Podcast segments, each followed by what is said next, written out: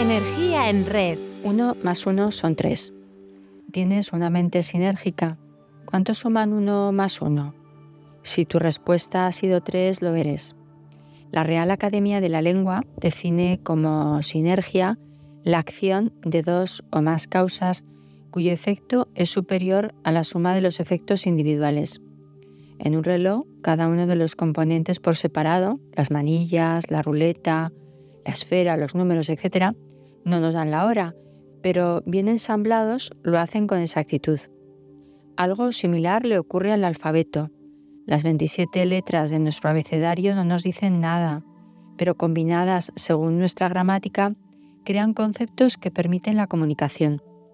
En el mundo de la química, un átomo de hidrógeno unido a dos de oxígeno da lugar a una molécula que junto a otras logran que el agua nos calme la sed. Estos ejemplos explican claramente el concepto de sinergia, poniendo de relieve que todo es más que la suma de las partes. Y aunque solemos decir de algo fácil que es más simple que el mecanismo de un reloj, la sinergia es compleja y frágil. Cuando hablamos de crear sinergias entre personas, nos referimos a que en lugar de entrar en conflicto cuando piensan distinto, buscan juntas una nueva alternativa que sea válida para ambas. Decimos que esta opción será sinérgica y armoniosa. Todos nos hemos sentido incómodos cuando en clase, en el equipo deportivo o en el trabajo discrepamos. Lo mismo nos ocurre con personas que no nos caen bien. ¿Te has parado a pensar por qué te sientes tan mal cuando coincides con ellas? Quizá nuestra falta de seguridad sea la que está en el origen de este malestar. Lo ideal sería ver la oportunidad que nos brinda la situación para reflexionar sobre nuestros puntos de vista y a la luz de las ideas de los demás enriquecerlos y enriquecernos. Nuestra actitud debería orientarse a comprender qué preocupaciones están detrás de la posición del otro, con la voluntad de enfocar la relación o la solución del problema no desde la perspectiva de defender lo que yo quiero o tener la razón, sino con creatividad y con voluntad de lograr un beneficio común. Pero la realidad es que nos resulta difícil pararnos a conocer mejor a las personas que son, que piensan diferente a nosotros. Y a veces nos sentimos incómodos, molestos, vacilamos al sentir amenazada nuestra autoestima y reaccionamos con una sinergia negativa. Sí, la sinergia negativa también existe. Pongamos algunos ejemplos fáciles de ver. Por ejemplo, las cosas que hacemos y que no nos convienen, como fumar, beber, no hacer deporte o comer mal, es eh, fácil caer en la trampa pensar que los cambios que tenemos que introducir son tantos y tan difíciles que creamos que están fuera de nuestro alcance, que son imposibles. Esto genera una sinergia negativa, una actitud que nos hunde más en esos malos hábitos, impidiendo que veamos o incluso ignoremos cualquier alternativa que podría orientarnos a nuestro bienestar. Ya ves, la sinergia que Littré introdujo en el siglo XIX en su diccionario de la lengua francesa, presentándolo como un concepto propio de la filosofía, ha demostrado ser válido en muy diversos ámbitos, desde la química o la biología a la sociología y, por supuesto, en el de la psicología. Mantener nuestro equilibrio interior requiere la sinergia entre todas las dimensiones que tenemos como personas, física, mental, emocional, espiritual y social. Y nuestra sinergia interior se ve amenazada por el desorden interno. La falta de sinergia interna nos vuelve más vulnerables. San Agustín decía, conócete, acéptate y supérate. En definitiva, pon orden dentro de ti, desarrollando la sinergia como una competencia personal. Cuando se trata de crear sinergias dentro de un equipo, hablamos de promover cualidades como el respeto y la cooperación. Ambas despiertan entusiasmo y participación, hacen que el equipo se consolide y los miembros tengan sentimientos de identidad. Así las cosas, la sinergia entre las partes hace que los méritos se compartan y todos se cuiden mutuamente y cuiden del equipo.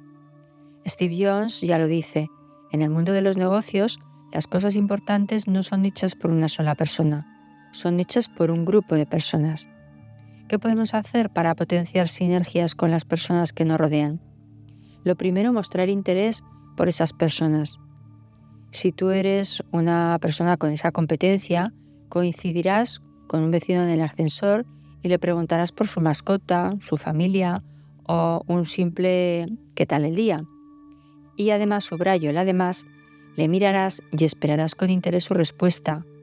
De este modo surgirá la sinergia, algo tan importante para allanar el camino de resolver los problemas que surgen, por ejemplo, en las reuniones de la comunidad de vecinos, ya que escuchar con los cinco sentidos, estando abiertos a los demás, fortalece el interés común y el diálogo.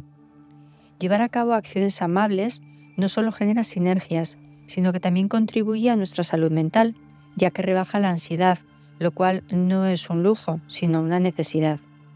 Cuidar la sinergia con otros requiere tiempo para preparar y mantener conversaciones, sean formales o informales.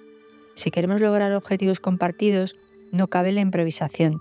De lo contrario, podemos acabar dándole la razón a Lao Tse que decía, el sabio no dice lo que sabe, y el necio no sabe lo que dice. Es una buena idea abrirnos a elogiar a nuestros compañeros y amigos. Reconocer a las personas eh, les hace saber que las aprecias y que las valoras por sus contribuciones. Esforcémonos en conocer a fondo a nuestros colegas. Hagamos comentarios constructivos sobre su trabajo.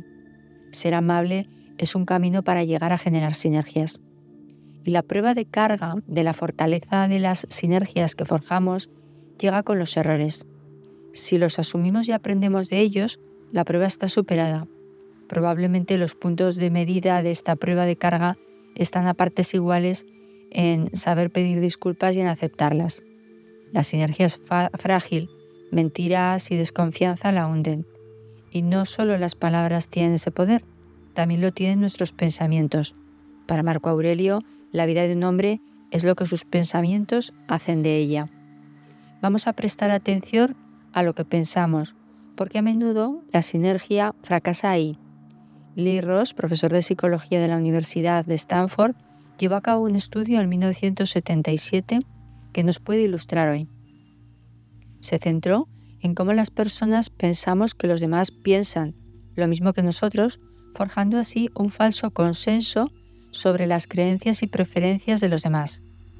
Su experimento consistió en que los participantes leyeran situaciones de conflicto y eligieran entre dos alternativas de actuación, y a continuación se les preguntó qué habían elegido, qué creían que habían elegido los otros y que describieran los atributos de esas personas. Resultó curioso que la mayoría pensaba que los demás habían dado las mismas respuestas que ellos, aunque no siempre era el caso. A esto se le denominó falso consenso.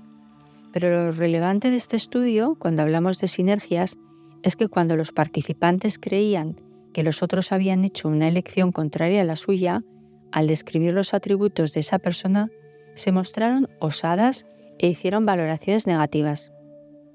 Van a ser nuestros pensamientos y valoraciones, fundados y también infundados, los que van a determinar las sinergias que se establezcan. Veamos cómo Ron Jones, profesor de un instituto de Palo Alto, les demostró esto a sus alumnos en 1967. El experimento se denominó la ola. Quería explicarles cómo había sido posible que los ciudadanos alemanes hubieran ignorado el exterminio de la población judía. Así que comenzó introduciendo algunas normas de disciplina, generando un movimiento que contaba con emblemas, tarjetas de identificación e incluso el saludo nazi. Al cabo de unos días comenzaron a unirse alumnos de otros grupos y lo que sucedió es que los alumnos empezaron a espiarse, a delatarse e incluso a intimidar a quienes no se sumaban al movimiento. Pero entonces en la portada de la revista Time salió una ola y algunos alumnos lo llegaron a interpretar como un mensaje oculto. El profesor asustado decidió acabar con el experimento y le puso un final dramático. Les dijo que formaban parte de algo más grande de ámbito nacional y que al día siguiente todo sería desvelado en televisión. Los alumnos se lo creyeron. Cuando lo reunió en torno a un televisor, sin señal, les reveló que ellos, como la sociedad alemana de la época nazi, habían experimentado sentimientos de superioridad que había dividido al grupo e impedido sinergias. George Orwell, autor de Rebelión en la Granja, dijo, que lo importante no es mantenerse vivo, sino mantenerse humano. El sentido de unidad con los demás es la clave de nuestras sinergias. Gracias por estar ahí y poner tu energía en red.